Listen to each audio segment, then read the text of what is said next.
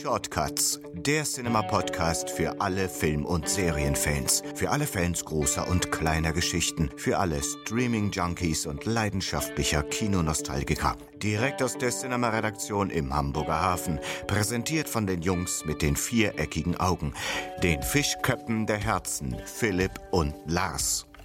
Moin Moin, herzlich willkommen zu den Cinema Shortcuts, dem Podcast der Film- und Serienzeitschrift Cinema. Hier sind wieder Aronal und Elmex, hier sind Barbie und Ken, hier sind Lars und Philipp. Moin Lars. Ich grüße dich mal lieber. Bevor wir hier die ganze Sendung starten, podcast.cinema.de möchten wir hier nochmal erwähnen, freuen uns sehr über Postanregungen und natürlich auch für eine Kritik was Lars angeht. Oder also ich, ich, ich möchte gar nicht, aber also ich fühle mich jetzt überhaupt nicht angesprochen. Aber wenn ihr zum Beispiel äh, auch einen Filmklassiker-Tipp habt, den ihr vielleicht äh, von uns vorgestellt bekommen möchtet, schickt ihn uns. Wir besprechen drüber. Oder auch mal, äh, wenn ihr jemanden äh, unterm Stein gefunden habt, äh, den wir noch nicht gefunden habt, wir nehmen das alles dankbar mit an. Ja, würden uns sehr darüber freuen. Genau. Ne, die Weisheit haben wir, weiß Gott, nicht mit Löffeln gefressen. Insofern sind wir auch immer wieder auf Anregungen von außen angewiesen. Definitiv. Und freuen uns vor allen Dingen auch drüber. Wir haben, und das ist eine ziemlich coole Sache. Darüber freuen wir uns nämlich auch. Darüber freuen wir uns extrem. Wir sind nämlich nominiert für einen Preis. Äh, das ist schon ziemlich außergewöhnlich, fanden wir. Wir fanden das sehr, sehr cool. Nämlich für den Podcastpreis 2018. Zu Recht möchte ich meinen, jetzt im Nachklang. Okay. Also, äh, ja, also wir sind da nominiert und äh, freuen uns sehr. Und da kann man auch abstimmen. Also wenn ihr uns nach vorne bringen möchtet in dem Bereich Unterhaltung, könnt ihr das gerne tun unter www.podcamp.com podcast.de und dann gibt es da einen Reiter äh, Podcastpreis und dann geht ihr runter, dann klappt auf 2018 und dann werdet ihr weitergeleitet. Den Link packen wir aber natürlich auch hier in der Folgenbeschreibung nochmal hinein. Genau. Um auf Nummer sicher zu gehen. Um auf Nummer sicher zu gehen. Ihr könnt dann in der Kategorie Unterhaltung bis zu drei Stimmen abgeben und es wäre natürlich klasse, wenn wir dabei sind. Würden wir uns sehr darüber freuen. So ist es auf weil wir wollen nach Essen, wir wollen den Preis abholen. Wir wollen auf jeden Fall diesen Preis. Also, also ich würde mich total freuen, wenn. Äh, Hast du denn schon mal was gewonnen? Auf der Kirmes vielleicht, aber. Was denn? Aber auch nur mit, mit, mit, Hilfe. Schlüters Boxbude oder? Mal eine Rose geschossen oder. Aber, ich dachte, du wärst in so einer Boxbude und hast da gegen die Athleten der Kirmes gekämpft. So weit war ich nicht, aber dafür äh, bin ich beim Entenangeln ziemlich weit vorn. Oh ja, und das hat. Dosen werfen bis äh, mein Arm so ein bisschen. Aber das, das mit den Enten habe ich hier aber schon mal auf dem, auf dem Gang gehört, dass du der Ich bin der amtierende Entenangelkönig. Ich habe ja auch mal was gewonnen. Ich habe nämlich bei uns im örtlichen, als ich äh, aufgewachsen bin, in meinem örtlichen Sparmarkt, hieß das damals noch, habe ich an einem Preisausschreiben teilgenommen. Da war ich, glaube ich, so neun. Ja, der erste Preis war eine Reise. Ich habe keine Ahnung mehr wohin. Ich glaube in Taunus oder Eisenhüttenstadt, ich weiß es nicht. Ich habe aber den zweiten Preis gewonnen, nämlich die Michael Jackson Platte Bad. Ja, Hallöchen, aber die ist klasse. Geht so. Liberian Girl war jetzt auch nicht so mein Ding. Bad, das Lied, okay, alles in Ordnung, aber sonst finde ich die Scheibe halt so mittel bis semi. Damals war ich eher auf Pokes, auf Irish Punk Folk. Dann ist natürlich die. Da kam naja. Michael Jackson gar nicht gut an. Aber äh, auf jeden Fall eine der besseren Alben, die es so im Markt gab zu der Zeit. Naja, gut, wenn du das sagst. Nominierung, Podcastpreis, wir freuen uns sehr, wenn ihr uns da eure Stimme Und geben würdet. Unser Dank äh, sei euch gewiss. Kann Genau. man auf jeden Fall. Und vielleicht, und vielleicht verschicken wir noch kleine bisschen Gebäck. Dann, oder Moncherie. In der Weihnachtsbäckerei. Ja. Ich dachte, das Thema hätten wir jetzt durch. Ja, das habe ich nun auch jetzt rauf und runter gehört. In großen Monat. Schritten jetzt äh, auf Ostern schon wieder zu. Genau. Das ist erschreckend. Und vor allem mit großen Schritten auch auf das neue Kinojahr. In der letzten Sendung haben wir euch ja schon gesagt, was euch 2018 so alles erwartet. Das war ja jede Menge. Das könnt ihr auch nochmal nachlesen in der aktuellen Cinema-Ausgabe am Kiosk. Ausführlich auf fast 30 Seiten. Ja, die Highlights oder die vermeintlichen Highlights. Viele Sachen haben wir noch gar nicht gesehen, aber die, die sehr vielversprechend sind, haben wir da zusammengestellt. Könnt ihr euch da nachlesen. Und Ein Füllhorn. Genau, und ein, äh, ja, ein Ding, ein Film, der dabei war, der, auf den wollen wir ein bisschen näher eingehen, nämlich Tomb Raider. Er startet zwar erst am 15. März. Ist noch ein bisschen in hin. Ist noch ein paar Donnerstage hin. Aber ähm, ich finde, da kann man mal drüber sprechen. Wir waren noch am Set. Da wird in einer der nächsten Ausgaben gibt es da auch einen ausführlichen Set-Bericht zu äh, mit allen Infos. Aber wir wollen euch jetzt schon mal so ein bisschen darauf hinführen, weil äh, klar, mit den die Jolie-Filme, die kennen wir, 2001, 2003, äh, die fand ich so Mittel, muss ich sagen. Den ersten fand ich noch okay, den zweiten halt so gar nicht, weil das dann auch wirklich over the top war. Ähm, ein Hai ins Gesicht schlagen oder diese Killer-Roboter und so. Das war alles nicht so mehr meins. Von, von allem so eine Spitze zu viel, leider. Ja, und das, äh, dieser jetzt, der jetzt kommt, der erdet das auf ganz, also auf jeden Fall. Diese ganze Games-Vorlage, das basiert ja auf dem Game von 2013 und das ist eine Origin Story. Das heißt, wie wurde Lara Croft zu ja, der Grabräuber, also zum Tomb Raider. Ähm, das wird in diesem Film beschrieben, genauso wie es im Game beschrieben wurde. Und das heißt, dass wir so eine richtige Heldengenese eigentlich serviert bekommen.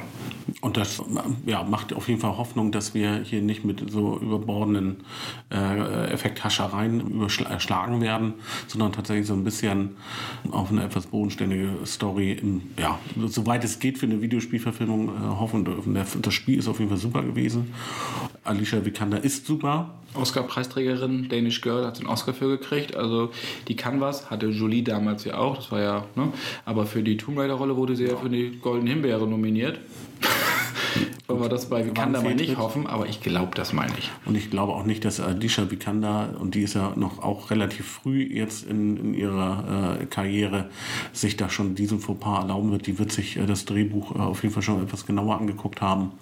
Und ähm, ich glaube nicht, dass sie diesen großen Fehltritt wagen wird. Also ich glaube, da können wir hoffen, dass es zumindest ein guter bis sehr guter Film wird. Und was, genau, und was mein Kollege Heiko vom Set erzählte, war wirklich, hört sich wirklich sehr, sehr gut an. Also was sie da machen, machen. Sie machen natürlich viel, machen natürlich ein, zwei Sachen auch mit Bluescreen. Das ist klar, das muss dahin, aber sie machen auch viel mit echten Sets. Also zum Beispiel haben sie da das, das, das Grab, äh, worum es da auch geht, unter anderem, das haben sie in Südafrika nachgebaut. Ja? Sie haben in den Buchten gedreht, Untergang des Schiffs, der Endurance, und haben dann so ein paar Sachen einfach im Studio nochmal nachgebaut. Also es wird Mischmasch aus CGI und On-Location-Drehs halt. Jetzt hast du auch schon einen kleinen Plot-Hinweis gegeben. Ja. Es ist eine Origin-Story. Es geht im Prinzip ja darum, dass ihr Vater verschwunden ist. Sie hat noch eine Nachricht von ihm bekommen und sie macht sich auf die Suche. Genau, über Hongkong und dann besteigt sie da ein Schiff. Das Schiff sinkt und sie wird auf eine Insel gespült oder kann sich auf eine Insel retten. Und da trifft sie dann auf ein paar Halsabschneider. Die Heimorganisation Trinity spielt mhm. ja auch eine Rolle. Dann ein Grab, was es zu erkunden geht, gilt. Ähm, und so entwickelt ja, sich dann die Geschichte. Und wie so schön heißt, und dann überstützen sich die Ereignisse. sehr schön gesagt. Sehr ja, gut. Ne? Das liest man immer wieder. Das finde ich immer sehr, sehr fantastisch. Wenn einem gar nichts mehr einfällt, dann sagt man das. Vielleicht sollte es mal beim Beschreiben anfangen. Das wäre vielleicht mal was. Beim, beim richtigen Schreiben anfangen. Ja, auf jeden Fall. Ja, genau. Also insofern Tomb Raider, das hört sich sehr, sehr gut an, finde ich. Genau, und äh, mal schön, auch jetzt, klar, wir warten jetzt äh, natürlich im Februar kommt dann Black Panther, Marvel, haben wir in der Folge davor schon gesprochen drüber. Superheldenverfilmung, Haken hinter, da, da haben wir reichlich drüber gesprochen. Videospielverfilmung, ist, davon gibt es jetzt schon auch vermehrt welche. Wir hatten ähm, jetzt zuletzt ähm, Assassin's Creed mit, mit Michael Fassbender, wir hatten äh, Warcraft, die Verfilmung. Ähm, hm. Davor war aber Wie auch. Wie fandest du denn Warcraft eigentlich? Schwierig, muss ich sagen. Ich fand die CGI-Umsetzung nicht ganz so gelungen, was mich verwundert hat, weil eigentlich äh, die Produktionsfirma eigentlich ja die Erfahrung, das ist ja die, die Software-Schmiede steckt ja mit, mit, mit drin, habe ich mir ein bisschen mehr versprochen. Also ich fand ihn nicht ganz so gut, muss ich sagen. Nee, ich auch nicht. Also es war eigentlich nur so ein Haut drauf und ähm, nichts irgendwie mit Substanz, habe ich so das Gefühl gehabt. Ja, sie haben, sie hätten vielleicht mal sich eher an den, an den ersten Warcraft-Spielen orientieren sollen, die noch nicht ganz so diesen, dieses Anime, diese, also diese, diese Comic-Figuren hatten, wie, wie sie jetzt das äh, Online-Spiel hat. Mhm. Die waren damals, die Figuren sahen noch ein bisschen anders aus und waren noch ein bisschen, na, realistisch ist immer so ein blödes Wort, aber nicht ganz so Anime, nicht ganz so mit diesen, diese riesen Waffen und ähm, das hat sich dann mit World of Warcraft ähm, dann deutlich in, in, in der, so eine Comic-Zeichnerei irgendwie verfangen und sie haben sich eher noch ein bisschen mehr wieder in die Richtung orientiert und das hat, fand ich, dem Film nicht gut getan. Ja, also, nee, also ich da war da auch jetzt nicht so ein Freund. Assassin's Creed fand ich groß und ganz eigentlich ganz okay, muss ich sagen. Also ich habe mich nicht gelangweilt, das war schon mal ein gutes Zeichen. Maß aller Dinge war das auch nicht. Das äh, Problem ist, die, die Storys der, der Spiele ist schon so, so gut, auch wenn irgendwann äh, das, ich sag mal, das, das ja, die, die Missionsaufbau ähm, in den, in den äh, der Missionsaufbau in den äh, Spielen nicht so äh, unique ist. Also man wiederholt sich auch wieder einiges, aber trotzdem die Storys sind immer richtig gut, die dann dahinter stecken. Und da muss, das ist ja auch das Maß. Ne? Und die Messlatte ist dann schon relativ hoch, wenn, wenn die, die Storytiefe der Spiele schon so gut ist. Ja. Und das war, glaube ich, ein Problem.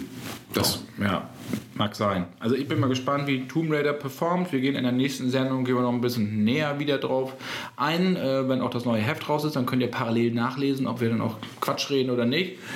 Wäre auf jeden Fall schön, wenn wir eine schöne, schöne Videospielverfilmung ähm, mal wieder haben. Start eines neuen Franchises. Wir haben ja so wenige Franchises. Aber äh, naja, Lara Croft, finde ich, geht schon. Wusstest du eigentlich, dass äh, Rona Mitra auch mal so ein Lara Croft-Double war? In den nee, 90ern? gar nicht. Die hatte, ist dann auch mal mit einem grünen Oberteil, einem Tanktop und Hotpants durch die Straßen gestiefelt auf irgendwelchen Gamescoms und was und hat dann als Lara Croft posiert. Hat sich, glaube ich, dafür auch extra operieren lassen. Und jetzt wundert es mich umso mehr, dass ich davon noch nichts wusste. Wo, wo, wofür würden wir uns denn eigentlich operieren lassen? Das ist eine sehr, also auf jeden Fall nicht für Warcraft, also die Richtung Orden. Neue Zähne, oder? Genau, ein bisschen, bisschen den, den no, Schön neues Esszimmer und dann mal gucken. Genau, gut, müsste man vielleicht mal mit Jürgen Vogel reden, wie das funktioniert. Ja, aber dann schläfst du auch, glaube ich, getrennt von deinen Zähnen, wenn du ich, die Dinger, glaub, die Hauereien machst. Ich glaube auch. Also ich könnte so leicht untersetzten, untersetzten Batman vielleicht mal ausprobieren, no, ne, aber äh, dieser halt seine Bart, den ich irgendwie äh, zu eigen habe, der passt dann auch nicht ganz so. Also ich weiß es nicht. Ich fühle mich immer noch mit dem John Goodman sehr verbunden. Aber dafür müsstest du dich nicht operieren lassen. Dann müsstest du dir da noch was reinspritzen lassen, muss dicker werden. Ich würde nochmal zwei Burger essen. Und nochmal noch zwei. Ja, ich wüsste eigentlich auch nicht. Was, hm, also aber so ein Schmollmann, so Jessica Rabbit. Das wäre doch was. Das könnten wir doch eigentlich machen. Ich war jetzt gerade bei Howard. Du bist Roger Rabbit, ich bin Jessica der Rabbit und dafür lassen wir uns mal richtig schön operieren. No, der Howard the Duck ist ja auch noch ein großes Thema. Das ist auch Comic, ja. ja. Also, nein, nein, war. Okay, ich bin jetzt bei Jessica Rabbit und ich werde das ein, mal in die Wege leiten. Ja, du, du, bist, du hast schon so, ein, so das Bond-Feeling. So, so, ein, zwei Schönheitskliniken gibt es ja, da kann man ja eigentlich mal fragen, ob man das nicht gesponsert bekommt. In Hamburg, aber da musst du auch aufpassen. Ne? Das kann, äh, kann nicht, nicht, dass wir mit so einem, mit so einem Kardashian-Hintern auftauchen. ein bisschen aufpassen. ja, lieber nicht. Der ist dann schon ja, vor uns da. Aber, aber dann haben wir immer unser eigenes Sitzkissen dabei. das ist auch nicht schön. Oh Gott, das fällt bloß auf. Kommen wir zu dieser Woche. Ne? Oder was, was startet eigentlich jetzt in dieser Woche? Ja, wir haben eigentlich so einer der ja, größten Filme, würde ich jetzt fast sagen, The Commuter.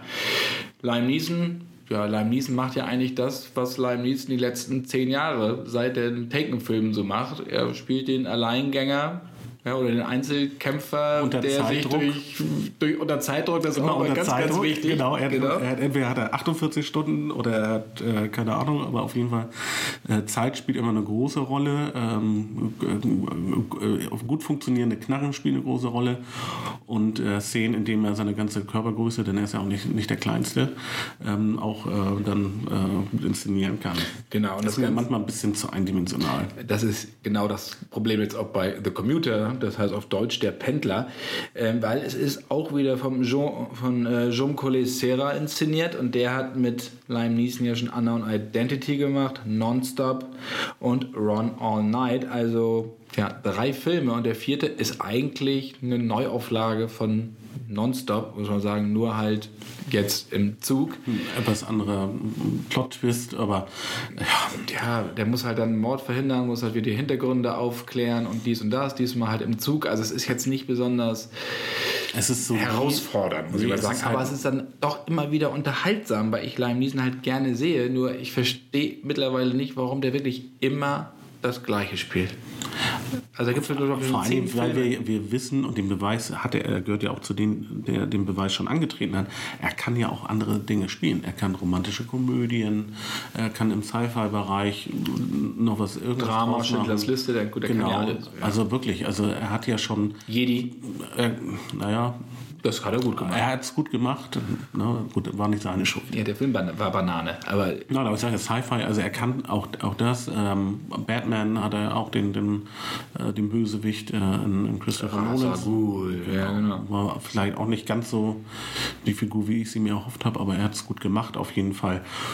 Also ja, ich verstehe es auch nicht. Ich habe mir, ich bin auch so langsam so ein bisschen raus da aus seiner seiner Filmografie, weil mir das auch tatsächlich zu eindimensional ist und ähm, ich weiß nicht, äh, ob nun im Zug oder was kommt denn als nächstes? Irgendwie, ich, keine Ahnung, auf dem Stadtrad oder. Riesenrad. Ja, und unter Zeitdruck und dann ballert er wieder immer Gegend. wird Ja, ich weiß kleiner. es nicht.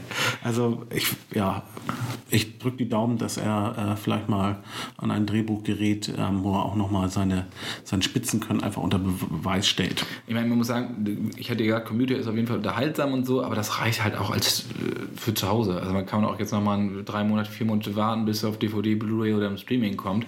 Und dann ist es okay. Das Kinogeld muss man dafür jetzt eigentlich nicht auf den Tisch legen, finde ich. Nee, also es der lohnt sich jetzt nicht tatsächlich. fürs Kino gemacht. Nein, für, für den Homo-Entertainment-Bereich ist der super, der Film. Richtig schöner, unterhaltsamer Abend, der einen dann erwartet. Aber ich meine, bei den Kinopreisen, ähm, da sollte man sich schon ähm, auf einen richtig guten Film dann auch freuen. Genau. Wer das Genre, wer das Genre mag äh, und wer Liam Neeson mag, der wird damit auf jeden Fall gut fahren. Aber da gibt es auf jeden Fall Alternativen. Dann lieber wirklich einen guten Film, du hast es angesprochen, und der kommt am 18.01., nämlich Die dunkelste Stunde. Bisschen in aller Munde, was heißt in aller Munde? In ganz manchen aktuell. Mündern, äh, gerade aktuell, weil Hauptdarsteller Gary Oldman hat dafür einen Golden Globe gewonnen. Er spielt nämlich Winston Churchill. Ja, er macht das sogar richtig gut und ich finde gerade, denn es gibt momentan ist, glaube ich, Winston Churchill als Figur sehr, sehr präsent, sei es im Kino. Brian Cox hat ihn ja auch Brian Cox hat ihn, genau, und dann in äh, The Crown ähm, taucht er ja auch als John Figur. Lithgow, ne? John Lithgow.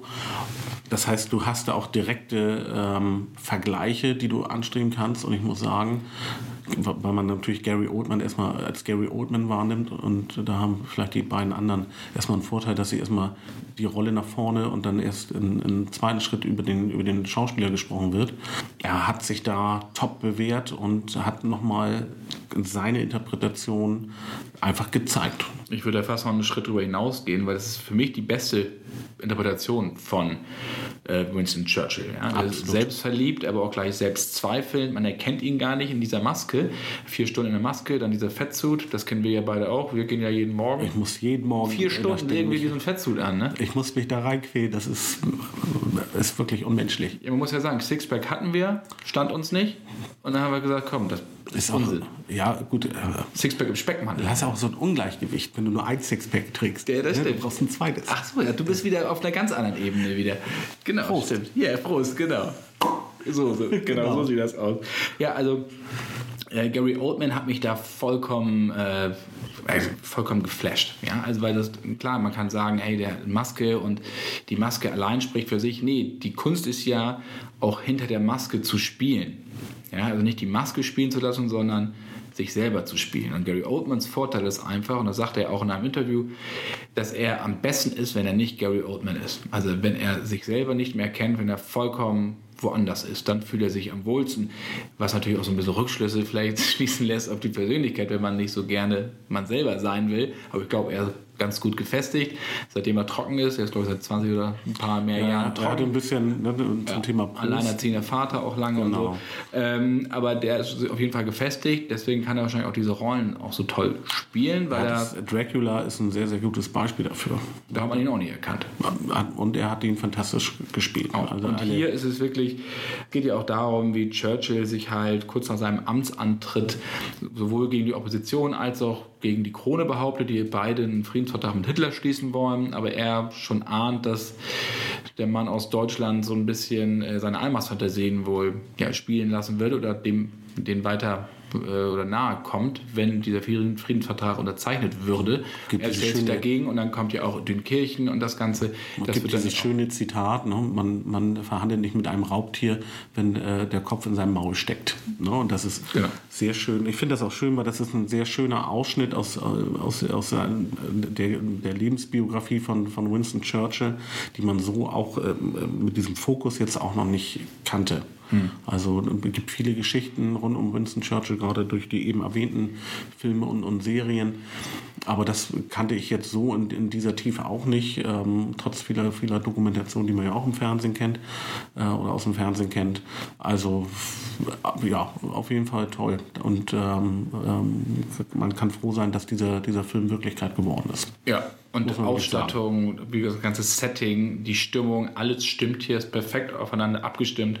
Gary Oldman trägt das, aber nicht extrem dominant, also dass man ihn wirklich, dass er die Leinwand vollkommen beherrscht. Also das ist, passt alles gut zusammen. So, und das hat mir an dem Film sehr, sehr gut gefallen. Also die dunkelste Stunde können wir beide euch wirklich wärmstens empfehlen. Dafür kann man gerne ins Kino gehen und das sollte man auch. Stichwort Golden Globe. Dein Tipp, äh, kriegt er dafür jetzt endlich seinen Oscar? Seinen ersten Oscar, ich würde es ihm dann doch mal wünschen. Weil Daniel Day-Lewis also ist sicherlich auch noch Film im Rennen für das seidene ja. Faden. Das hat er auch wieder extrem gemacht, vor allem der letzte Film von Daniel Day-Lewis. Aber ich gehe fast davon aus, dass Gary Oldman den Oscar dann auch endlich mal bekommt. Verdientermaßen, muss man wirklich sagen. Und also wenn ich mit Lange viel geackert. Ja, Ne?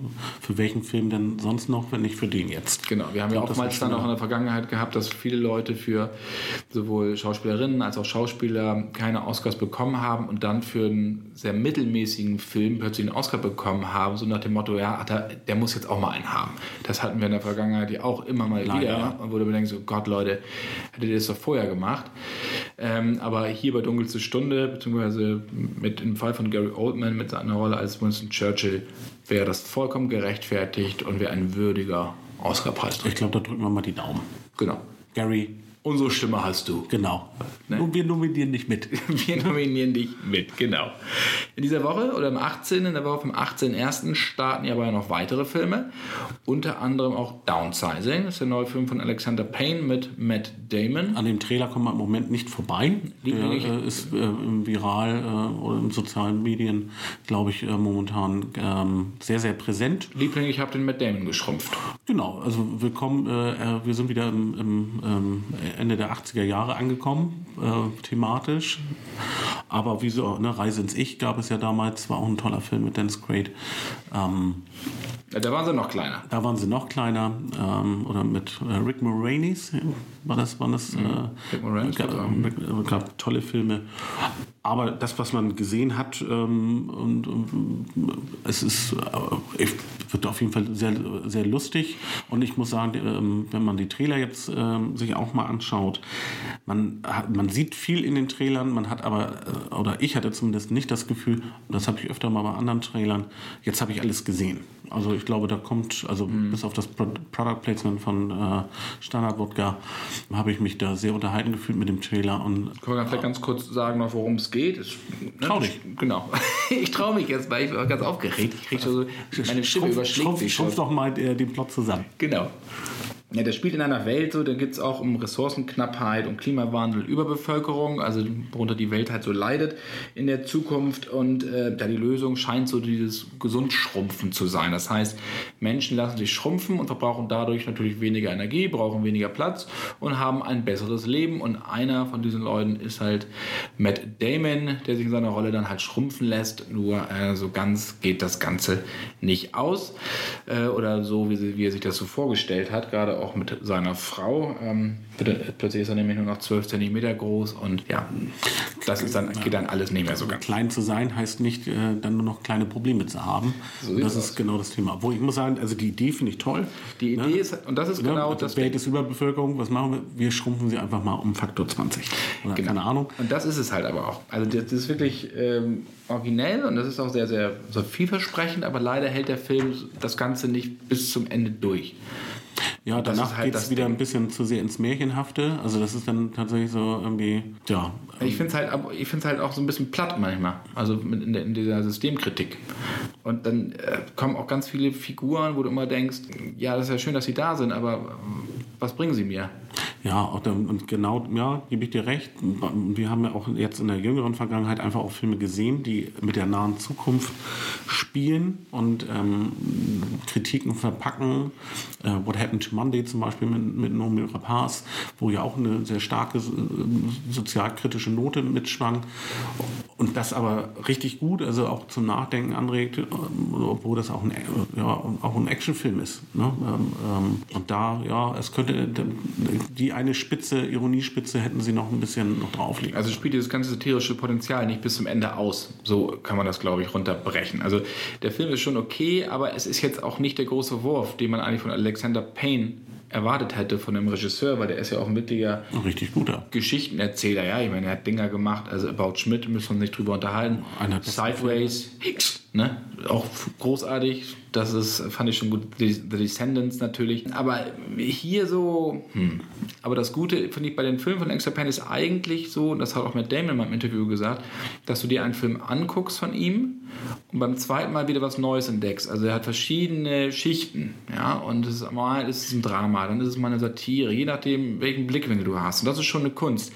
Hier ist es so sehr, sehr mittel geworden. Also, Ja, wie es ist halt mehr- es Sideways und Descendants About Schmidt laufen da außer Konkurrenz. Das ist eher einer seiner schwächeren. Er ist, er ist halt auf, auf dem Humorlevel oder insgesamt eher Truman Show.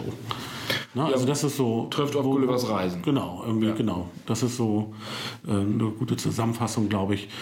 Und ja, aber gut, Matt Damon braucht man. Matt Damon. Matt Damon ist, ist, ist auf jeden Fall ein guter Typ.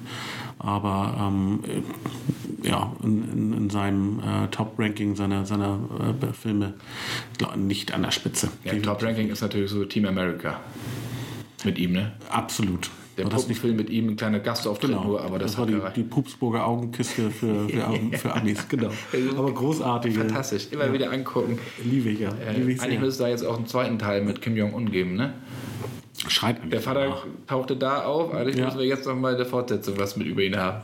Sollte man auf jeden Fall Mit mal. Trump bietet sich doch Vielleicht mal alles an. anregen. Da, da bietet sich so viel an mit Trump. Na, aber ja, also, warten wir- also wie gesagt, Downsizing auf jeden Fall. Also kann man gucken, Muss man nicht. muss man nicht. Das ist auch jetzt eine tolle Kritik. Kann man, Sehr- muss man nicht. Kann man, ja, aber das ich glaube, ist so schwierig zu sagen. ja, das ist, man hätte mehr wenn erwartet. man im ich glaube, Kino ist, fühlt man sich auf jeden Fall unterhalten. So, Ja. aber, aber es ist halt nicht, du, du, es ist, du bist halt nicht komplett Ich finde geflasht. hinter den Erwartungen zurückgeblieben. Also ich würde halt drei von fünf, das ist immer so ein so Ja, okay das Wertung fasst es, halt. glaube ich, ganz gut zusammen. Genau. Und dann haben wir noch in dieser Woche ein bisschen Hund, Action, ja. Action, bisschen, bisschen Krawall, bisschen derbe. Neuer Film von Til Schweiger und Matthias Schweighöfer oder mit den beiden. Das Erfolgsduo sozusagen. ja, Hotdog. Die, die, die, die Schweigis. Da gab es ja auch schon so äh, im letzten Jahr, dann wurde ja berichtet, dass der Film bei den ersten Testvorführungen durchgefallen sei. Kann ich nicht, weiß ich nicht, was da genau Wahres dran ist. Äh, da kam wurden dann so ein paar Leute genannt, die den Film ganz schlimm fanden und auch nicht bis zum Ende gucken konnten. Wobei genug, glaube ich, auch sitzen geblieben sind und sich vielleicht dann amüsiert haben, aber die wurden nicht interviewt. Also ähm, es ist immer so ein zweischneidiges Schwert. Ich kann nur sagen, dass ich den Film ich fand den doch recht unterhaltsam, muss ich ehrlich gestehen. Ich meine, das lässt sich in einem Satz zusammenfassen. Es geht um zwei ja, ungleiche Polizisten, die die entführte Tochter des moldawischen Präsidenten suchen. Das hört sich schon mal erstmal so ein bisschen schräg an. Also, ähm, naja, was heißt schräg, so ein bisschen doof an. Aber die beiden funktionieren halt einfach ganz gut. Und ähm, manchmal ist es ein bisschen derber, dann läuft es auch so ein bisschen aus dem Ruder mit den, mit den Sexgeschichten. Ich finde, das hätte man sich auch ein bisschen schenken können, das vielleicht ein bisschen subtiler verpacken, nicht ganz so krawallig. Aber äh, schon, ist unterhaltsam. So, und äh, Ich finde also mehr will er ja auch nicht sein. Nee, und ich finde mit, mit äh, Blick auf, wir sind jetzt am Anfang des Jahres und äh, wir kommen gerade aus dieser ruhigen und besinnlichen Zeit, da passt so ein Film eigentlich mal ganz gut, muss ich sagen. War das so besinnlich bei dir, Weihnachten? Bei mir war das so, so ruhig ähm, und äh, ja, Das freut mich für dich. danke. Dass bei dir alles in Ordnung ist. Ja, also Müssen, wir, müssen wir reden, Schatz? Also Hotdog, wenn ihr Nein, Freunde seid von Schweighöfer und Schweiger, ruhig rein. Und ich verstehe auch immer nicht dieses Bashing auf Schweiger, muss ich ehrlich gestehen. Klar, man kann über die ganze Facebook-Geschichte denken, was man will. Aber er sagt halt das, was er denkt. Sonst beschweren sich Leute immer, dass die Schauspieler und die ganzen Filmschaffenden ja so weichgespült seien, dass sie ja nicht sagen, was sie denken, dass sie nur noch PR-Weisheiten von sich geben oder das, was wir schon überall gelesen haben. Das macht er nicht. Also, und wenn es jemand dann macht, wie Schweiger, ist es dann auch nicht richtig. Man muss mit der Meinung nicht übereinstimmen, aber dass man sich dann immer so gleich da so aufhängt, das kann ich nicht nachvollziehen, verstehe ich nicht. Also ich habe ja mit dem deutschen Film an sich manchmal so meine Schwierigkeiten und ich bin ja ein großer Fan der NDR Talkshow. Da äh, trifft man ja äh, dann mal den einen oder anderen an da im, im Interview in der, in der lustigen Runde. Und ich habe die dann immer so in zwei Kategorien. Ne? Das, die einen sind die, die ewig esoterischen, ne? die irgendwie immer nach ihrem Chakra suchen. Und auf der anderen Seite immer diese, die den Künstler so, äh, ich möchte jetzt keine Namen nennen, aber da gibt es äh, den einen oder anderen auch gerade männlichen Schauspieler, die sich für ja wirklich die, die, die Spitze des Künstlertums halten. Wenn man aber dann sieht, was die dann filmcineastisch leisten, muss ich sagen, ich suche dann immer nach, nach dem Beweis dafür oder nach, ähm, Schwarz-Weiß nach der Menschen Begründung, Bus. genau, wie, wieso sie sich da so, sich selber so auf den, äh, auf den Thron hieven. Schweiger macht das nicht. Schweiger ist, ist laut, ein bisschen pöbelig, aber er, er ist auf jeden Fall definitiv jemand, der mehr Bodenständigkeit hat als so manch anderer. Jetzt mal den auch weiß er, dass er, oder für wen er diese Filme macht. Ja, Ja, also nämlich für, für, für, die- Masse. Das ist ja, auch, das ist ja sein, sein Anspruch auch. Und wenn ich immer schon den, diesen Und wenn Leute auch, wenn die, ganz kurz, und Entschuldigung, und wenn auch wenn die Masse Filme wie Honig im Kopf mit so einem ernsten Thema sieht, finde ich, ist das auch schon mal eine Leistung. Dass sich äh, so viele Leute dann wirklich einen Film über, über, über einen älteren Menschen ansehen, der äh, an Demenz leidet. Ja, und das, war ein ist gut- schon. Ja, das war ein guter Film und, und ähm, natürlich kann man über die, über die eine oder andere Passage diskutieren, aber das ist ein Film, der zum Nachdenken angeregt hat und trotzdem auch dieses Humorvolle hatte und nochmal den Schritt zurück dann wieder geht auf äh, kein Ohrhase, zwei Ohrküken. Riesenohrbunnies, Äh, ja. Genau, ist egal wie, aber man muss hinter all, erstmal fand ich die sehr viel lustiger als viele andere Filme, die wir in, in, äh, aus Deutschland kennen. Und er hat mit diesem Film einen deutlichen Meilenstein gesetzt, was die Professionalisierung und auch internationale Anbindung äh, des deutschen Films betrifft. Die sahen dann plötzlich internationaler aus. Und da haben, das haben auch, auch viele ähm, für sich äh, dann genutzt, um auch mal ihre äh, TV-Produktion etc. auf ein anderes Level zu bringen. Da redet keiner drüber, aber man muss ja sagen, die waren optisch deutlich besser als äh, was, was die deutschen Filme davor so ab. Da gab es natürlich Ausnahmen, aber äh, ne, wenn man das mal äh, so ein bisschen ähm, in, in, in im großen Kontext sieht. Da Ja, und ich muss auch sagen, wir haben ja über Keinohasen unlängst auch noch gesprochen, als er im Fernsehen lief, Genau. dass wir hängen geblieben sind. Und ähm, Absolut. ich habe ihn damals ähm, in Kanada getroffen beim anderen Dreh und da hatte er Keinohasen gerade geschnitten und dann habe ich den auch da in, äh, dann nochmal gesehen, auch schon in, in früheren Fassungen. Und für mich funktioniert der Film halt einfach noch. Also ich, ich gucke ihn mir gerne an, weil ich auch die, weil ich Nora Tschirner toll finde, auch im Zusammenspiel mit Schweiger, auch die Musikauswahl, gut klar, Angels and Airwaves, eine meiner Lieblingsbands, die hat er natürlich auch prominenter gefeatured, fantastisch. Ähm, gab super Featurettes auch drumherum, also auch das Gesamtpaket um den Film rum war toll. ja, also ich Guter finde, der Cast. funktioniert auch noch, guter Cast und äh, ja, also insofern verstehe ich das, dieses Schweiger-Bashen nicht, das ist auch vielleicht auch einfach einfach, da immer drauf rumzuhauen. Ist auch vielleicht ein Bei Hotdog, wenn, wie gesagt, Schweighöfer und Schweiger-Fans kommen ja auf ihre Kosten. Die werden nicht enttäuscht werden, kann man echt nicht sagen. Und äh, damit hat sich eigentlich. Es ist vielleicht auch einfach ein bisschen Neid äh, um den Erfolg herum und dass er natürlich dann auch mal, wenn er versucht hat, international zu glänzen, ähm, da vielleicht dann Bei Tomb Raider auch. Tomb Raider ja unter anderem ne, 2. oder, oder ähm, King Arthur mit, mit Clive King. Owen, da hat er ja auch nochmal äh, einen Nordmann gespielt. Ja, es gab Versuche, äh, gut ist er halt gescheit, aber er hat versucht und er, hat, er war auf jeden Fall in dem einen oder anderen Film mal drin. Äh, Ja, also so, und also deswegen muss man die, die deutsche Häme auch immer nicht so Nein, ernst nehmen, finde ich. Nein, und das ist halt, ne, jetzt eine Downsizing hatten wir ja eben drüber gesprochen, ne, da tauchen übrigens ja auch Christoph Waltz äh, auf, äh, deutschsprachiger. Ah, ganz kurz noch zu Schweiger, Und Udo, Udo Kier habe ich gesehen. Ich habe gedacht, äh, den, den gibt es gar nicht mehr. Wo hast du den gesehen? In Downsizing. Spielt Ja, ja, ja. Wahnsinn.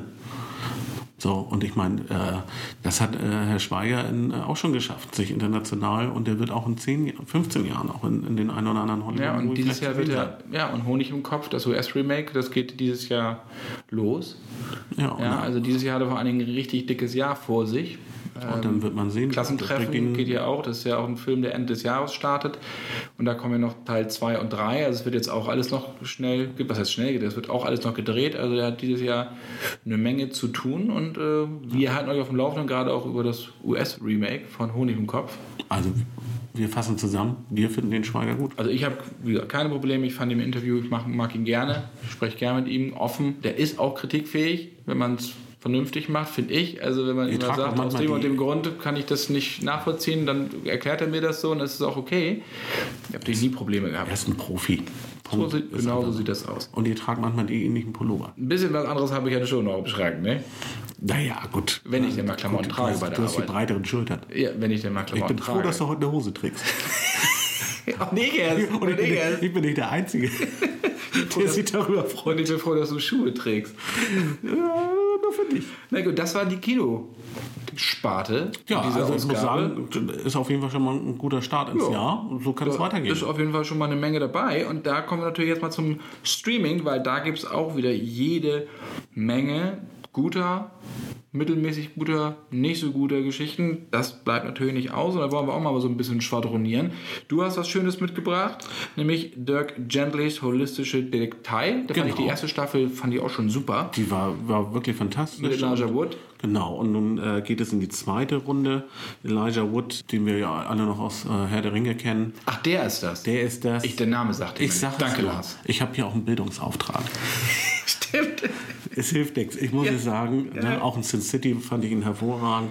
Und äh, Dirk Gentlys holistische äh, Detektei, basierend auf, auf Geschichten von Douglas Adams, äh, per Anhalter durch die Galaxis. Eine total witzige, eine völlig abgedrehte Geschichte um einen Detektiv, der aber im Gegensatz zu einem Sherlock Holmes, der äh, natürlich ähm, überall äh, seine Nase reinhält und der, der Spur folgt, lässt er praktisch den Fall auf sich zukommen und der Fall äh, oder die Fälle, die sind so skurril, so abgedreht. Ähm, das ist äh, der Wahnsinn. Das kann, man kann das äh, wirklich sehr sch schwer beschreiben in der Das ersten ist Staffel. Dr. Who-mäßig, ne? Genau, es war in der ersten Staffel ging es auch äh, viel um Zeitreisen. In der zweiten Staffel äh, bekommt es jetzt tatsächlich so ein, so ein ja, wie habe ich das von, äh, in, in der Vorbesprechung gesagt, so ein bisschen so Terry Pratchett-Anleihen. Also es mischt sich plötzlich noch ein, eine Parallelwelt mit hinzu. Zeitreisen kannst du ja eigentlich auch. Zeitreisen haben wir auch mit drin. Die kannst du vor allen Dingen auch, ne? Ich kann. Wenn du hier so über den, den Flur schleißt, denke ich immer, einen Schritt weniger und du reist zurück.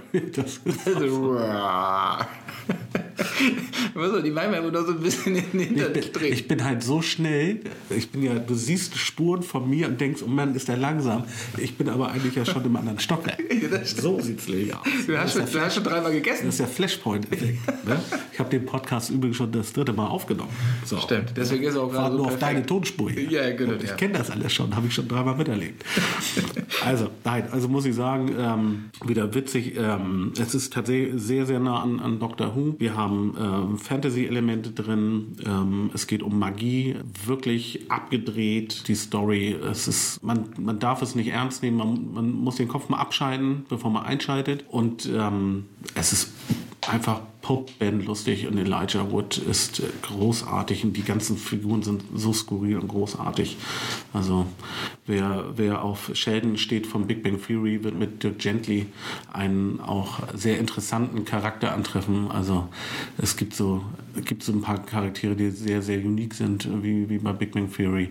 Und Dirk Gently als Charakter ist auch einfach der Wahnsinn, wie, wie der auch gespielt wird. Es ist eigentlich unglaublich. Der wird ja nicht von Elijah Wood gespielt. Leider nicht. Nee. Genau. Äh, Aber läuft auf tolle- Netflix. Läuft auf Netflix. Ähm, ja, wir müssen mal gucken, wie es äh, leider, wie es bei man ne, äh, auch bei Filmen, wie wir es ja nun kennen, wie bei beispielsweise Blade Runner 2049. Der Erfolg dieser Serie ähm, ist jetzt nicht komplett ausgeblieben, aber ein bisschen unter den Erwartungen von Netflix. Deswegen ähm, steht die dritte Staffel noch so ein bisschen unter einem Fragezeichen, ob die wirklich kommt. Ich hoffe es sehr. Ich hoffe es sehr, ähm, denn ähm, ich, ich brauche noch eine Staffel. Du Ich brauchst finde ich find, ich find die so lustig. Ich, ich brauche noch mehr. Genau. Und du brauchst sicherlich auch nochmal eine Staffel von Star Trek Discovery. Du bist ja der große Trekkie hier von uns beiden. Ja, ich brauche die auch, um mich so ein bisschen zu, zu besänftigen. Denn ähm, Da geht es ja auch jetzt weiter. Es geht jetzt Netflix. weiter. Die, äh, die erste Staffel wurde in, in, äh, ja, praktisch in, in eine erste und zweite Halbzeit aufgeteilt, äh, wie man es auch schon bei äh, Designated Survivor äh, beispielsweise Oder Walking Dead oder oder Walking Dead dann genau. erlebt hat. Ähm, und ich fand die erste Hälfte der ersten Staffel hatte sehr, sehr viele äh, Tiefpunkte, leider nur sehr wenig Höhepunkte. Die Höhepunkte kamen dann aber relativ zum, zur Halbzeit hin. Und das haben sie jetzt auf jeden Fall wieder äh, ganz gut aufgegriffen. Ähm, da kommen jetzt ein paar neue Plot-Twists mit rein. Geht um Paralleluniversen. Ähm, die Geschichte mit, den, mit diesen Klingonen äh, wird noch weiter geschrieben. Ähm, es ist ein bisschen Sci-Fi Homeland mit drin. Also es sind verschiedene Ansätze.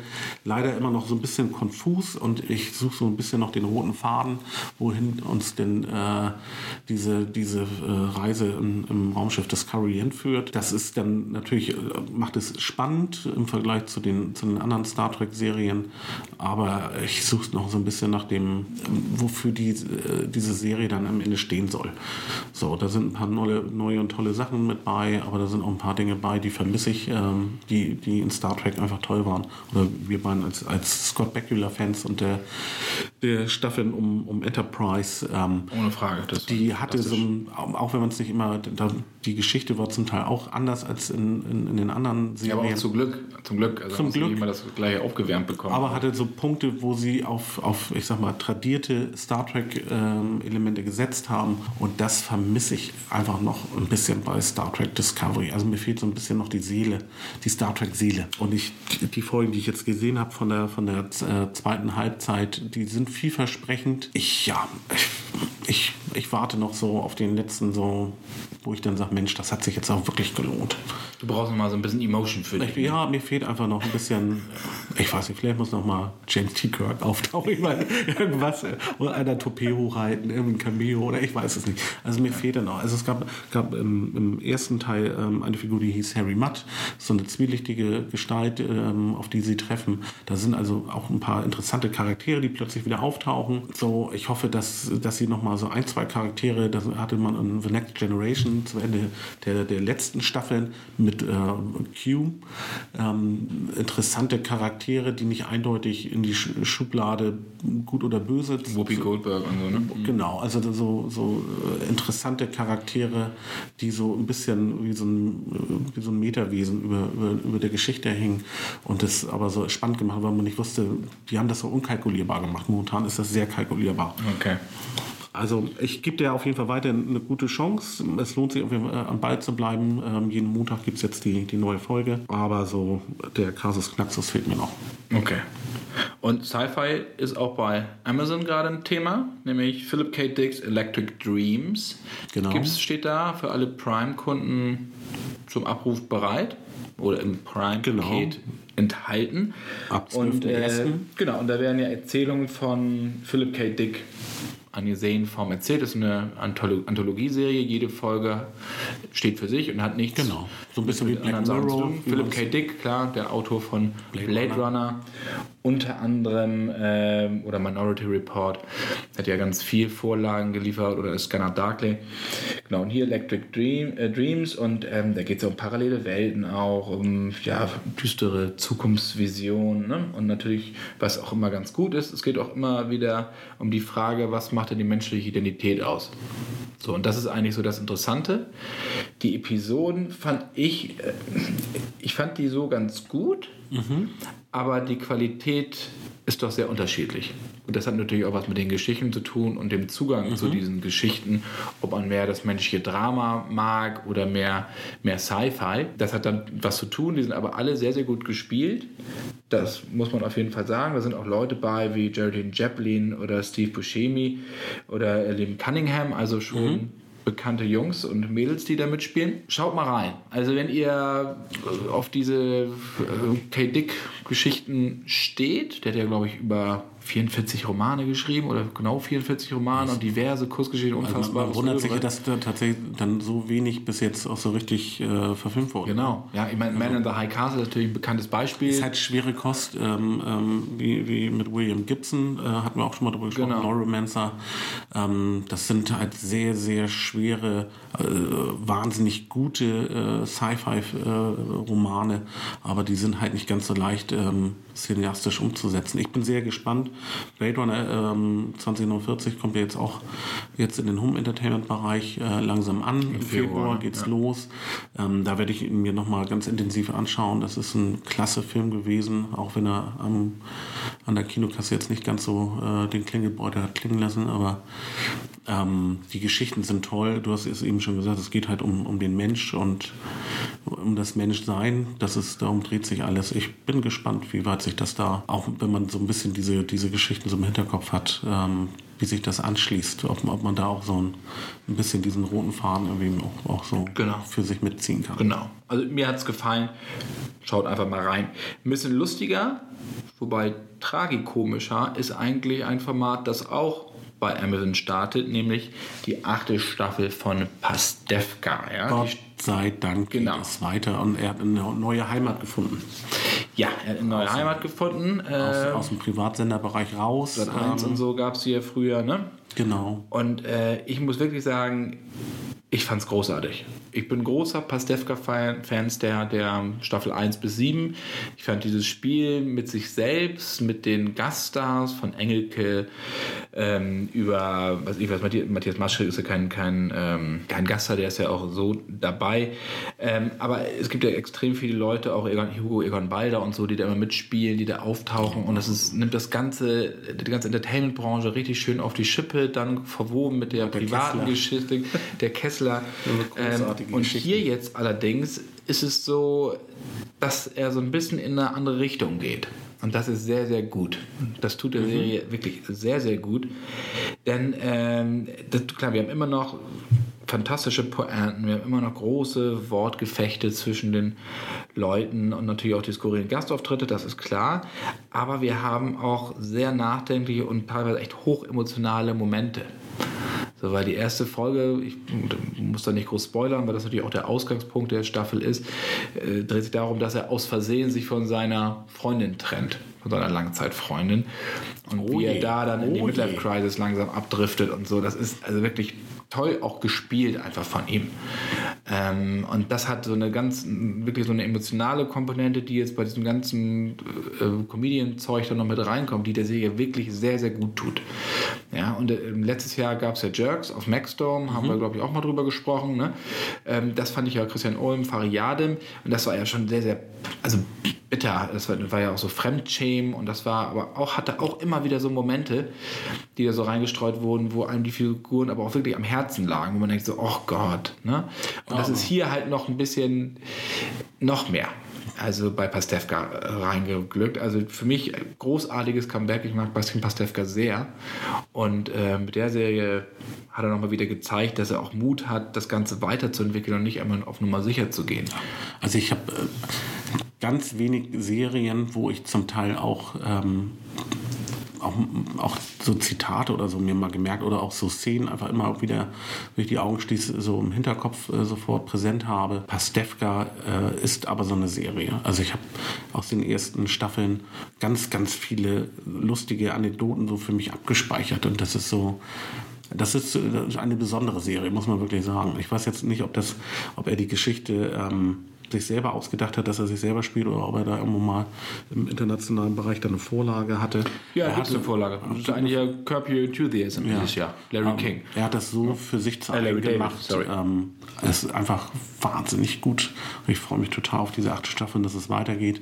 Die Pause hat ihm äh, an, dann, wie du sagst, dann auch gut getan. 26. Januar Geht's los. auf Amazon kann man sich das dann abrufen und das sollte man auf jeden Fall tun. Und wir haben gerade noch äh, Curb Your Enthusiasm angesprochen. Auf Deutsch heißt das Lass es Larry. Das ist eigentlich die Inspiration Mhm. der ersten Staffeln für Pastewka, äh, aber äh, emanzipiert sich schon sehr, sehr schnell von der Vorlage. Er hat sich da was komplett Eigenes geschaffen, muss man wirklich sagen. Und das macht er, oder hat er so toll Bei gemacht. Stromberg genauso. War ja, auch früher The Office. The Office, ne? genau. Klar.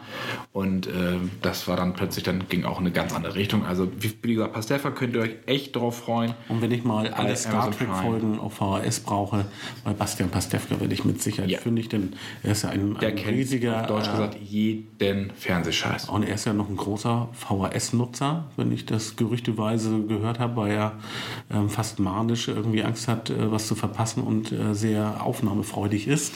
Und deswegen, glaube ich, noch äh, sehr, sehr rege mit seinen VHS-Kassetten am Vielleicht ist. gibt sich ja mal die Chance, dass er mal uns besucht. Wir würden uns sehr über ihn freuen als Gast. Das wäre Das das wär- wär ja grandios. Wäre Hammer. Ja, wir, wir, wir laden ja gerne Leute ein. Für dauert ja steht. Bastian. Ja? Hat Jennifer Lawrence dich jetzt eigentlich mal zurückgerufen oder hat Ich die habe endlich die, mal geschrieben? ich hab die dritte Mail raus, aber aber, du- aber du benutzt ja auch immer wechselnde Accounts. Aber es das, ist klackert ja, das hatten wir ja schon mal. Das ist ja auch immer das Problem. Jetzt hast du wieder von Mausi 3 at Yahoo.de weggeschrieben. Von, von Hotmail. Von, von Hotmail, ja klar. Wo- Wovon gibt es das, gibt's das überhaupt noch? Ich, ich weiß das, keine, keine Ahnung. Ich habe ja noch eine private Yahoo-Adresse, da es werde ich auch immer ganz komisch angeguckt. Gibt es noch web.de?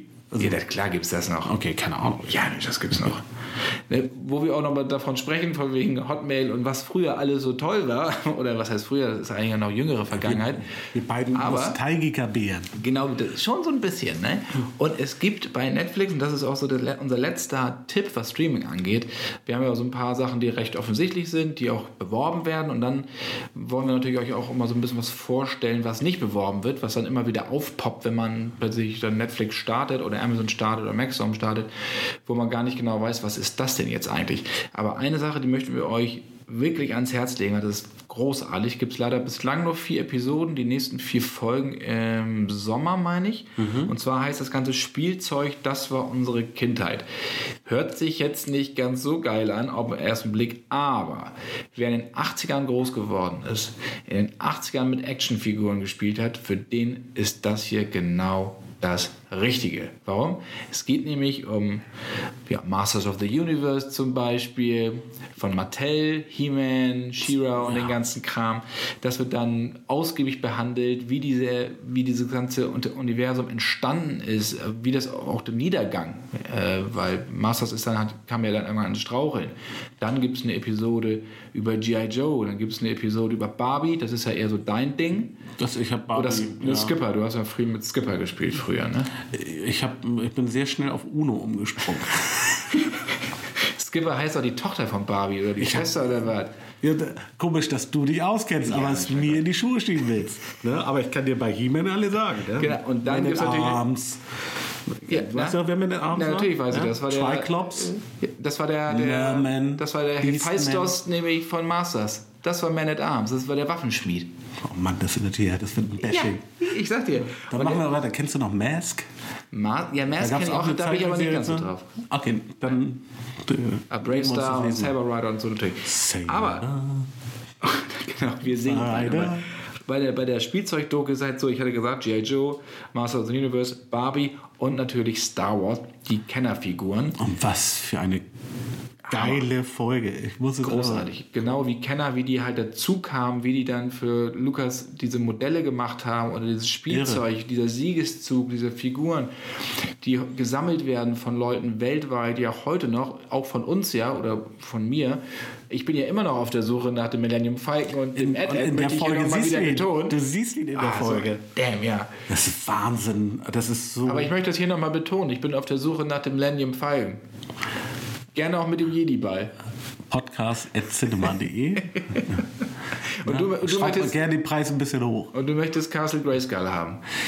Ja. Oder die wilde Hatte Horde. ich tatsächlich auch nicht. Ähm, Ich hatte aber das äh, von Skeletor, äh, die Burg Snake mit, Mountain. mit dem Stimmverzerrer. Snake Snake Mountain. Mountain mit dem Stimmverzerrer und äh, da war, glaube ich, noch eine Falle drin. Und ich, war da noch ein Fahrstuhl drin? Oder? Hm. Ja, das ja. weiß ich nicht mehr. Dieses, Bei Grayskull war ein Fahrstuhl. Okay, dann war das das. Okay. Dann, gut, das war ja noch richtig mit dem, mit dem, äh, mit dem Falltor da. Und also, Ja. Das war ja. Ich durfte die Grandiose nicht haben. Meine. Mutter fand die immer zu martialisch. Verstehe ich gar nicht. Die sahen doch eigentlich recht drollig aus und ganz Ich lieb. fand die, die war noch okay. Nee, kam zu Hause nicht so gut an, aber Star Wars, da konntest du sie ganz gut mit anfreunden. Aber ich fand es so Aber lustig. ich fand Masters auch war nie so meins, also, weil diese, diese Barbaren, dieses Outfit so, das, Ich fand's super. Ich fand die, ich habe auch noch welche im Keller. Muss ich wirklich, ich finde die fantastisch. Der Gag ist ja, mir ist dann irgendwann, Skeletor hatte ja genau wie He-Man auch so ein Reittier.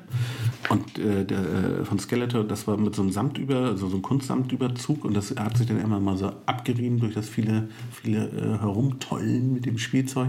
Und das war dann tatsächlich äh, äh, ähm, die, die, äh, die Figur von, von He-Mans Reittier darunter. Also sie haben dann einfach da über, über He-Mans, in der Produktion über He-Mans äh, Reittier einfach nur diesen Kunstsamtüberzug und zack hat das Skeletor auch noch Reittier. Pantor hieß er. Pantor, genau. Und äh, wie hieß denn das von Äh, Battlecat. Battlecat, genau. Also äh, ne, Battlecat und Panther waren eigentlich identisch, ähm, bis auf diesen Samtüberzug. War sehr Ja. witzig. Also wer wirklich mal Und äh, Ork, ne, äh, wie hieß er, der, dieser kleine Zauberer, Ja, den fand ich total doof. der ging mir vollkommen auf hatte ja, dann konnte man ja so ein Plastikteil noch äh, ihm in, in, von hinten reinschieben und dann konnte er sich immer im Kreis drehen. Also da war, das war poplustiges Spielzeug.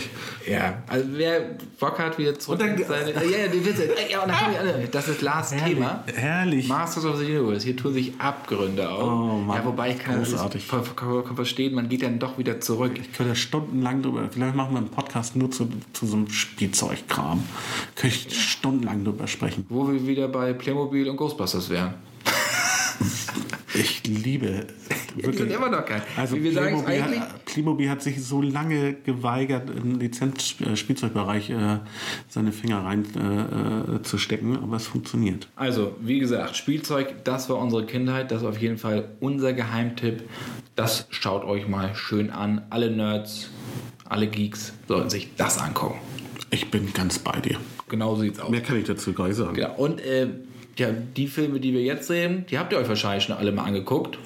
Ich hoffe eigentlich ja nicht, weil das wäre natürlich gut, wenn unsere Klassiker-Tipps euch nochmal so ein bisschen dahin leiten, euch wieder altes Zeug auch anzugucken. Denn wir waren wieder in unserem Keller, Genau, haben wir wieder ein Filmchen die rausgezogen. einen oder knarzende. Treppe hinabgestiegen, um die Spinnweben herum, die Kelleratzeln, die Silberfischchen. Das ist ja, das ist viel bei dir. Andi, du hattest die Wildschweine. Ich, hab die, ich reite auf den Wildschwein. Da kommt aber jetzt auch so eine Schweinepest, ne? Ich weiß ja nicht. Da musst du Da aufpassen. muss ich ja. mal in der Küche nachgucken. Ob da eins tot liegt, oder was? Ich weiß es nicht. Im Ofen?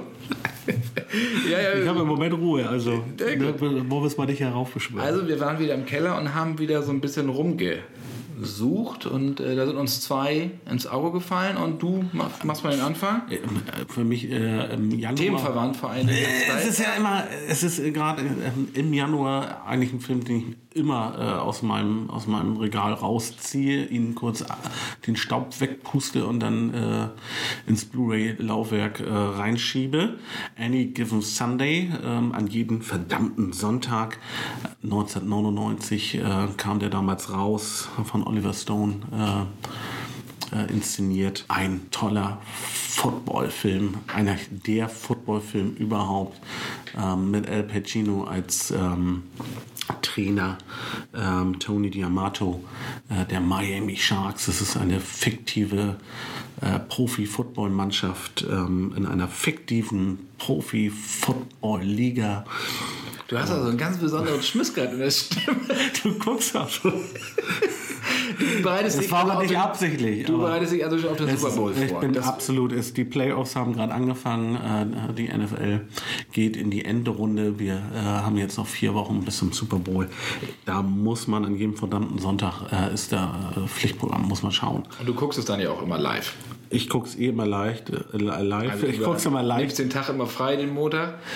Das guckst weiß ich nicht, ob ich das dieses Jahr hinkriege, aber Dann will ich mal gucken, wie, suche du, wie du hier aufschlägst. Ich werde auf jeden Fall äh, etwas ruhiger sein als äh, normalerweise. Ja, ich freue mich total auf den Super Bowl und über, ähm, an jeden verdammten Sonntag kann man sich auch immer freuen. Ist ein absolut grandioser äh, Sportfilm. Geht halt um diese, dieses Profiteam, die Miami Sharks ähm, und um deren, ja, um eigentlich geht es darum, um, um diese ganze Maschinerie, um diese so eine Profimannschaft und so eine Profiliga. Ähm, also es ist ein knallhartes Geschäft und ähm, Dennis Quaid spielt da einen Quarterback, der aber äh, ein etwas schon betagter Quarterback, wie man äh, wie Tom Brady heutzutage, der äh, eine Verletzung hat und äh, sein junger Ersatzspieler ähm, Jamie Foxx ähm, äh, spielt ihn, den Willie Beeman, der in diese ganze Maschinerie, in diesen Karrieremodus hineingerät. Und das zeigt einfach die ganzen Höhen und Tiefen des Sportlers, der Mannschaft, welcher Druck da herrscht, ähm, dass sich jeder beweisen muss, ähm, das Thema Verletzung. Es ist einfach, es zeigt halt die, die ich sag mal, die Kehrseite dieses, äh, äh, dieses Sports einfach. Und ist vor allem auch noch prominent besetzt, nämlich mit Jamie Foxx und Cameron Diaz. Genau, Jim Fox hatte ich eben schon erwähnt. Cameron Diaz spielt dort eine, eine Managerin ähm, in diesem Team. Al Pacino, hatte ich auch schon gesagt, ist der Trainer. Ähm, und ähm, kleiner Cameo von, oder auch ein größerer Cameo von Lawrence Taylor, der in den 90ern der Vorzeige-Linebacker ähm, der NFL war, ähm, bei den New York Giants. Äh, Wir können eigentlich doch auch mal, weil du ja so ein Football-Freak bist, eigentlich auch mal deine alten, weil Lars hat nämlich früher auch Football gespielt. Ja, Ne, ähm, und Gar nicht mal so erfolgreich. Und nicht als Ball, sondern ne, nicht als Ei. sondern- Der Waterboy. Da können wir doch, Waterboy, da können wir doch eigentlich mal ein paar Bilder auf unsere Facebook-Seite stellen, finde ich, dass wir dich noch mal in Montur sehen, weil das ist sehr beeindruckend. Definitiv nicht, nein. Warum denn nicht? Lustigerweise Ich ist. packe dann noch ein paar Tennisfotos von mir rauf. Ja, gut, dann machen wir das. Dann machen wir. Es ist lustigerweise heute ein, ein Teamfoto aufgetaucht auf Facebook von 1994 und äh, da sieht Das man ich mich nämlich als. gesehen. Ah, hast du gesagt, deswegen die Frage. Ja, ja, okay. Genau. Da sah ich, war ich äh, noch jung und äh, äh, hübsch. Punkt. da warst du halt noch jung. Punkt. Ich war jung und bartlos. Ich glaube, das kann man. Ne? Guck mal, ich hatte zu meinen, Bart. besten Tenniszeiten, war ich natürlich der große hier, Mats Wielander, Ivan Lendl, Schweißbänder, weißt du, die Geschichte am Start. Wobei die recht unpraktikabel waren. Die haben die richtig aufgesaugt. Und du bist ja. Die Bengel. Und jetzt habe ich eigentlich. Äh, Und diese schicken Hosen noch, mit denen Becker noch gespielt hatte. und wo du es jetzt, jetzt habe ich den Lookalike, ne? Andrew Agassi. Also, ihr seid nicht. euch wirklich. Nee. Doch, schon. Damals hatte ich noch Haare, ja, aber wie Gassi sah ich nie aus und so gespielt habe ich auch nicht. Aber ihr äh, nähert euch an. auch Wenn ich mir die Haare auch- jetzt Vielleicht auch in der. Spielweise. Man muss mal gucken. Na gut, das mag sein. Also an jedem verdammten Sonntag dein Tipp. Absolut, es ist Footballzeit, Jungs. Es ist Zeit für jeden verdammten Sonntag. Genau. Und ähm, mein Tipp, Deu- also ich muss sagen, mir geht es nur um den englischen Titel erstmal, weil den deutschen Titel, den ignoriere ich. Und zwar geht es um Breakfast Club. Für mich Übersetzt das Brechfest. Ja, wirklich, der Frühstücksclub. Der Frühstücksclub. Also unfassbar, was diese Leute. gar nicht. Geht gar nicht. Geht wirklich also, gar nicht. wir reden jetzt nur noch vom Breakfast Club. Und das ist für mich so der Inbegriff zusammen mit Ferris macht Blau der Teenie-Filme der 80er Jahre. Ja? Da ging es dann nicht darauf, hier wie, wie Eis am Stiel oder Porky's, so diese ganzen, die ganzen Sexferkel-Geschichten. Äh, wobei der erste Eis am Stiel auch noch okay ist. Okay. Ähm, ja, okay. Aber Sex spielt in diesem Film in der Regel überhaupt keine Rolle von John Hughes, sondern es geht einfach um Zusammenhalt, es geht um Freundschaft, die erleben was, die stellen sich auch so ein bisschen gegen die Welt der Erwachsenen. Und das ist extrem nett und auch chaotisch, wie bei Ferris macht Blau erzählt. Frühstücksclub dreht sich ja um, wer es noch nicht kennt, um fünf völlig gegensätzliche Teenager, die halt nachsitzen müssen. Am Samstag in der Highschool werden halt von dem, ja, von, von einem Lehrer eher so lax beaufsichtigt ähm, und lernen sich kennen. Das, das Besondere ist, dass sie halt alle unterschiedlich sind. Da gibt es Sportass, den Streber, die Schöne, die Merkwürdige und wie die so ein bisschen zueinander finden. Da gibt es eigentlich überhaupt keine Action in diesem Film. Eigentlich gar nicht, sondern es wird nur geredet. Und das hört sich jetzt erstmal vielleicht so ein bisschen langweilig an, aber ist es überhaupt nicht, weil die Dialoge toll sind, die Figuren sind Wahnsinn. fantastisch, Soundtrack Simple Minds, Don't You Forget About Me. Das ist ein Gesamtkunstwerk. Wenn zum Schluss dann die Faust in den Himmel gereckt wird und dann kommt Simple Minds, da kriegt man Gänsehaut. Ähm, und äh, der Film wird auch alles offen gelassen, ob sie sich dann am Ende jetzt auch wirklich anfreunden, aber sie haben sich auf jeden Fall gelernt zu verstehen. So. Das ist eine, eigentlich sind, jeder kehrt dann wieder in seine Welt zurück. Ein sehr, sehr toller Film mit Anthony Michael Hall, mit Emilio Estevez, Judd Nelson, ähm, El Sheedy und Molly Ringwald. Genau. Und ähm, Gott, also waren wir verliebt. ein wirklich ein sehr, sehr toller Film. Und äh, Ferris macht blau, hatte ich auch gesagt, kann man sich auch auf jeden Fall angucken, aber Breakfast Club ist meiner Meinung nach über jeden Zweifel erhaben.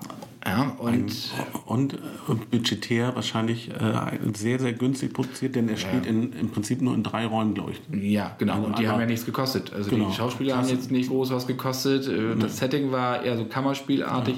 Aber was, was man daraus gemacht hat, genau. Ja. Es geht ja eigentlich, es gibt nur den Klassenraum, die Toilette und den Flur zur Toilette. Und, und einmal noch eine Szene vor dem, äh, vor dem Schulgebäude.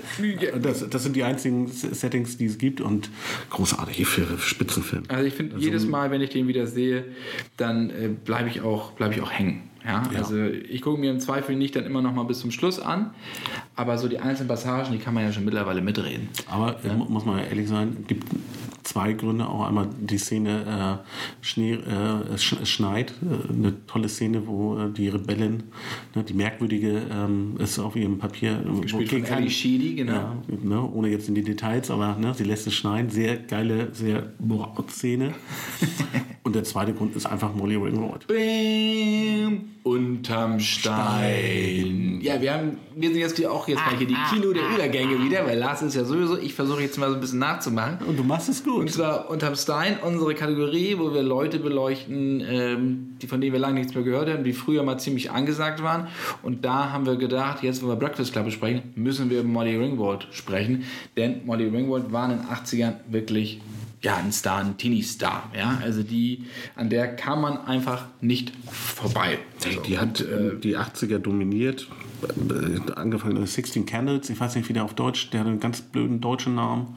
Mit 16 Kerzen? Nee, nee, nee, das war, nee, das war so eine Teenie-Komödie. Ähm, ein ganz großartiger Film, mit dem so ein bisschen äh, ihre Karriere auch, ähm, auch losging, richtig durchgestartet ist. Frühstücksclub hast du schon gesagt. ja, nehme jetzt weiß den ich. Ich, hab, ich muss, hab gerade mal nachgeguckt, deswegen bin ich so still. ne? Das darf man nur als Erwachsener von 84. Also, äh, von, Oha. also wie kommt man von 16 Candles auf, äh, sag es nochmal? Das darf man nur als Erwachsener. Richtig. Und da ist auch Johnny Cusick bei übrigens. Ja, großartiger Film. Molly Ringwald. Ich braucht man nicht, weiß ich, Wahnsinn. Ich, ich war echt wirklich verliebt. Das war wirklich. Breakfast Club hatten wir eben schon gesagt, da hat sie auch ganz großartig gespielt. Aber nach den 80ern ist es eine. Nee, Pretty, Pretty in Pink kam noch. Pretty Pink war kam sie noch, auch. genau. Da, war, da war sie wirklich sehr, sehr pretty. Jack der Aufreißer, den, ne, das sagte wahrscheinlich auch noch vielen was. Und dann wurde es ja so ein bisschen ruhiger. Dann kam halt viel so, ähm, ja, mittelmäßige Geschichten. Ja, also natürlich kam, kam dann mal so Sie hat The sich so- Stand, das letzte Gefecht und so, okay, aber auch viele Fernsehfilme und äh, Fernsehserien vor allen Dingen, ne? Ja, sie hat einfach nicht es geschafft, aus diesen, aus diesen Teenie-Filmen sich äh, rauszuarbeiten. Ne? Also das, das hat sie geprägt und ähm, sie hat auch äh, vielleicht auch nicht die richtige Unterstützung gehabt oder den richtigen Mentor oder einfach schlicht und ergreifend nicht, äh, nicht das Glück, den mal ein Drehbuch in die Hand zu bekommen, ähm, um einen richtigen schönen äh, Karriereboost nochmal, ich sag mal, für, für ein, ein, ein erwachsenes Schauspieler-Dasein irgendwie. Es hatte einfach, ja, sie hat einfach, glaube ich, einfach nur Pech gehabt. Ja, wo, wobei, wenn man den Gerüchten Glauben schenken darf, hat sie so zwei Rollen abgelehnt, die sie nicht hätte ablehnen sollen. Nämlich Ghost. einmal Ghost Nachricht von Sam, also die, die Rolle, die dann Demi Moore gespielt Ja. hat, und Julia Roberts, Pretty Woman. Woman. Ja, gut.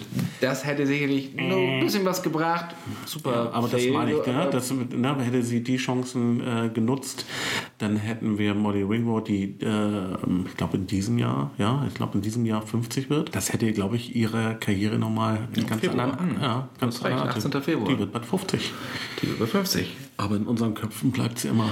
Genau. Also jetzt sieht man sie eigentlich nur noch so in ja, Riverdale, dass man sie da mal sieht oder in Psych oder Medium hat sie gespielt. Also das ist alles eher noch so Mittel und ich glaube, da ist wirklich ein, ja, ein beste Beispiel dafür, was falsche Karriereentscheidungen Anrichten können, ne? anrichten können. Dass man halt einfach dann aus dem vom Radar verschwindet, wenn man dann halt einfach mal nicht ja, die ist fantastisch. Ne? Also, und man hätte sich einen Ghost sicherlich gut vorstellen können, so beim, beim, äh, hier beim Gibson, aber dann die nach, die haben doch da geknetet. Getöpfert. Modelliert, was Schön, er? getöpfert heißt oh, schön Ich hab, getöpfert. das habe ich doch getöpfert, das habe ich doch vergessen. Vielleicht machen wir beide mal Habe ich nie gemacht. Ich habe immer so Aschenbecher getöpfert, nur die sahen nicht aus wie ein Aschenbecher. Das, äh, Ich ja. weiß auch gar nicht, wo meine Mutter die, glaube ich, ganz hinten ins Regal. Der Junge hat das ja gemacht, das müssen wir jetzt mal aufbauen. Das ist wie bei mir mit Häkeln. Kannst du auch nicht? Ich habe ich hab Sachen, ich, ich wollte Topflappen häkeln und das sah auch immer aus wie Vogelnestchen. Was ich da falsch Kennst du noch Makramee, Blumenampeln mit Eulen? Will ich jetzt, ich weiß nicht, wenn ich jetzt Ja sage, hättest du das, ich weiß nicht, ob so aus meiner. Karriere dann schadet. hat man da so die Blumen reingestellt. Ach, und die mussten wir jetzt. auch mal machen. Hm. Das war auch bitter. Textiles Gestalten fand ich auch scheiße. Aber wir kommen weg von Molly Ringwald. Also wir müssen sagen, Schade. Molly, bitte mach wieder was. Wir wollen dich wieder sehen. Ja, Und 50 ist doch kein Alter. und ich würde ihr, da geht ja, das geht ja Da geht, doch, da geht doch was. Nee, aber, nee, mal ganz ehrlich, wir leben ja jetzt in, in, in, in, in Streaming-Zeitalter ähm, und wir haben ja... Winona Ryder hat's auch geschafft. Wollte ich gerade sagen. Mit Stranger Things. Also, Also bitte. also nochmal einmal so eine, eine, eine schöne äh, Seriengeschichte, wo sie nochmal tatsächlich nochmal zeigen kann, dass ähm, all, all dieses, äh, was wir so bewundert haben in den 80ern, auch seine Berechtigung hat. Finde ich auch. Also, so in diesem Sinne, da haben wir es, ne? Gott, Das ging jetzt aber schnell rum. Das ging jetzt so, ja, jetzt du guckst die ganze Zeit auf die Uhr, du willst endlich wieder zu deinem Wurstbrot, ne? Hast du deine Kinderwurstmodelle, die willst du wieder schön Ich muss ja auch mal, hier, auch mal was tun, damit wir äh, auch diesen Podcast äh, hier uns weiter leisten können. Ja, ja, genau. Freundchen? Das macht er ja auch noch nebenbei. Ich sitze hier einfach nur und mache den Mund auf. Also insofern, das soll es für diese Ausgabe gewesen sein. Und Tom Stein beschließt ja immer die Cinema Shortcuts. Und dann starten wir mal jetzt schön ins, ins neue Jahr. Wir freuen uns auch auf die nächste Folge. Dann sind wir im Februar, da können wir mal über Black Panther mal sprechen vielleicht. Da sprechen wir auf jeden Fall dann ein bisschen die ausführlich erste, über Black erste. Superheldenverfilmung. Dann kommen aber auch ein paar Buchverfilmungen, die dann ähm, Red Sparrow können wir glaube ich auch mal drüber Ja. sprechen mit Jennifer Lawrence. Wo wir wieder bei Lawrence Jennifer, wären. ich schreibe dir. Genau. Und äh, dann sind wir Don't call me, I call you. Und dann, genau. ja, ich glaube, da kommen auf jeden Fall jetzt, äh, das erste Quartal hat ein, ein paar ganz gute Filme. Also Und die werden wir euch natürlich nicht vorenthalten, auch wieder Streaming-Geschichten kommen auch noch bringen ein wir. paar, ein paar nette neue Und auch nochmal, auch wenn wir euch ärgern, stimmt doch bitte für unseren Podcast ab, denn wir wollen noch einen Preis, wir wollen nach Essen fahren und äh, uns das abholen. Oder nicht? wir, wir, wollen, wir holen das Ding. Genau. Und wenn ihr uns schreiben möchtet, wie gesagt, podcast.cinema.de und auf unserer Facebook-Seite Cinema Shortcuts findet ihr immer ein paar Infos. Da drehen wir auch nochmal ein paar Videos wieder. Oder Football-Bilder von Lars, Mal schauen. Tennisbilder von mir mit Schweißbändern Wenn und die, allem anderen wenn die Scheiß. Minnesota Vikings im Super Bowl sind, dann äh, gibt es auch ein Foto. Okay, alles gut. Dann äh, ist das doch jetzt Committen Deal. Die Wette, die Wette läuft. Die Wette gilt. Gut, genau. Wir wünschen euch eine schöne Woche. Vielen Dank fürs Reinhören. Genau, macht was draus. Viel Spaß im Kino, beim Streaming oder was auch immer, wo ihr eure Zerstreuung findet. Und wir hören uns beim nächsten Mal wieder. Bis dann. Bis dann. Tschüss. Tschüss.